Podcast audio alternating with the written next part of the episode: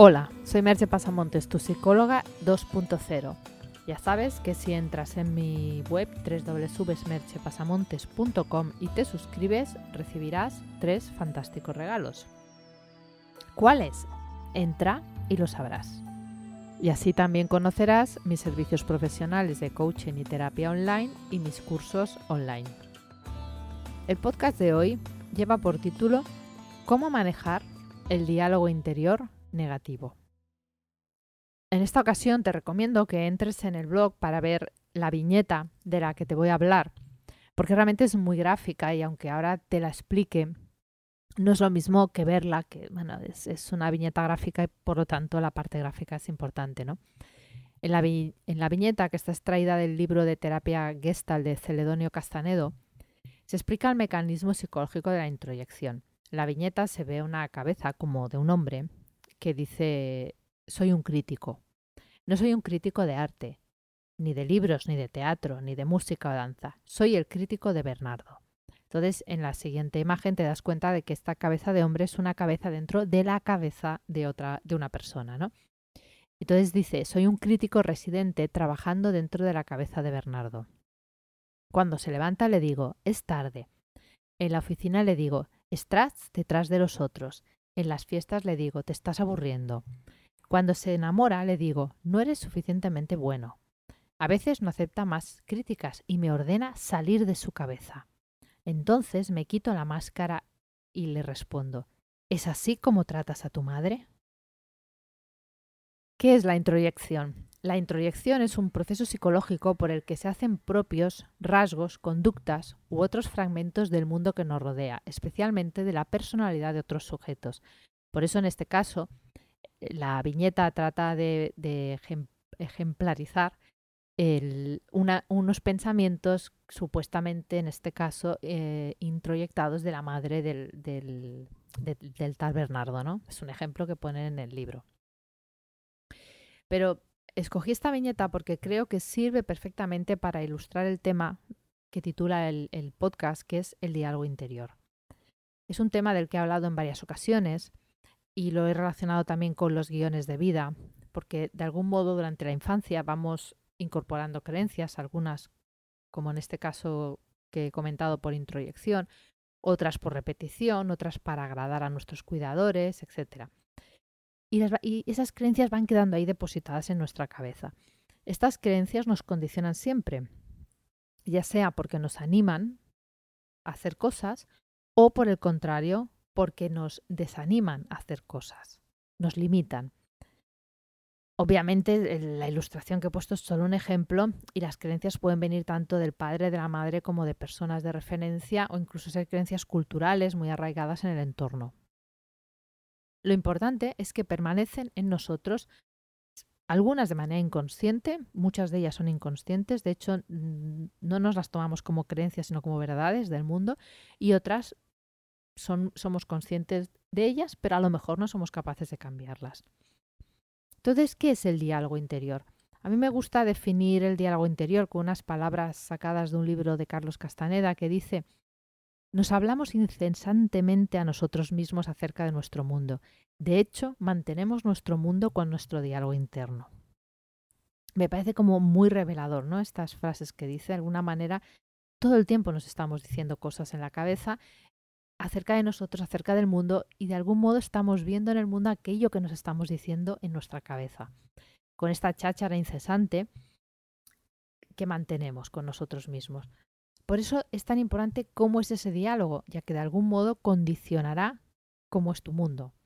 Cuando hablamos de silenciar el diálogo interior, lo más importante sería silenciar a ese enemigo interior. Ese enemigo son todas esas creencias limitadoras que aceptamos como ciertas. Ejemplos, yo no sé, yo no sirvo, yo no soy capaz, yo no puedo, yo no valgo, yo no merezco. Todo eso que te estás contando a ti mismo continuamente. Es obvio que si el diálogo es positivo y motivador, no es necesario hacer cosas, grandes cosas con él, aunque puede haber momentos que convenga dejarlo un poco de lado y disfrutar del momento sin más, que es también lo que hacemos en el mindfulness o la meditación, porque demasiada motivación, demasiado diálogo interno también puede llevar a sobreesfuerzos y a estar demasiado pendiente de la cabeza y no vivir el presente. ¿Qué es lo bueno? Que si es un diálogo positivo no nos está limitando. Entonces, ¿cómo manejamos ese diálogo interior negativo? Te voy a dar algunas ideas, consejos o, o técnicas. La primera y principal es hacerte consciente de que lo tienes. Muchas veces ese modo de desvalorizarte es algo tan asumido que ni tienes la conciencia de hacerlo. Así que el primer trabajo será detectarlo. Para eso puedes usar varias técnicas, como por ejemplo observar qué te dices cuando te sale algo bien, cuando te sale algo mal, o en situaciones que se salen un poco de lo cotidiano. Lo ideal sería que anotara las frases textualmente para después poderlas analizar y fuera del contexto darte cuenta de qué es lo que realmente te dices. Aunque este primer paso parezca muy fácil, lo más normal es que te olvides de hacerlo.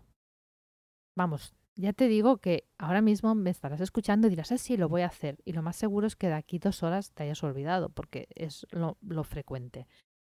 Para, eso puedes ponerte una alarma, por ejemplo, un par de veces al día, que cuando suene, o tres, tomes conciencia de qué estás pensando y si ha habido algún diálogo interno negativo en ese momento, o, o te parece recordar alguno en lo que va de día.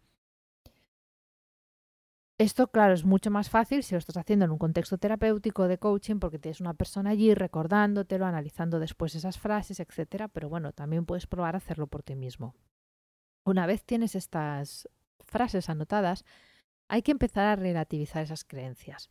Antes de poderlas eliminar, hay que ser capaz de ponerlas en duda. No te recomiendo para nada que intentes eliminar la creencia de golpe. Primero, ponla en duda. Se trata de poner en cuestión eso que piensas de, ti mismo, por muchas veces que lo hayas oído, por mucho que creas a ciencia cierta que es así. Simplemente ponlo en duda, no trates de rebatirlo. Una manera de desafiar alguna de esas creencias es preguntarte, ¿y si no fueran realmente las cosas de esa manera? También puedes probar, si estás solo, a decir esas creencias en voz alta, fuerte, como si te las estuviera diciendo otra persona, y observa cómo te hacen sentir. Simplemente observa. Y muy importante es que busques algún momento de relajación al día para tratar de estar en paz contigo mismo. Puedes empezar a practicar mindfulness para aprender a dejar esos pensamientos pasar. Para ello, si eres principiante, puedes usar alguna grabación o asistir a algún curso. Utiliza el modo en que te sientas más cómodo. Lo importante es que salgas por un rato, aunque sea unos minutos al día de ese diálogo interno habitual. Que puedas tener silencio interior, tal vez para poder oír tu verdadera voz esa que solo escuchas débilmente de vez en cuando. Y como te he dicho otras veces y ya te he comentado, si con esto no tienes suficiente o se te hace difícil de realizar, porque lo normal es que se te haga difícil, pide ayuda profesional. A mí o a la persona que tú quieras. Pedir, pedir ayuda es mejor que crearte, quedarte con una creencia limitante por un tiempo indefinido. Te voy a dejar con un par de preguntas. ¿Eres consciente de cuál es tu diálogo interior? ¿Crees que tienes muchas creencias limitadoras? Hasta aquí el podcast de hoy. Como ya te he comentado, puedes entrar en mi blog www.merchepasamontes.com, ver la viñeta, eh, leer libros que te recomiendo sobre el tema, ver mis servicios profesionales, suscribirte y recibir los regalos y darte una vuelta por ahí y leer lo que te apetezca. Te espero en el próximo podcast. Bye bye.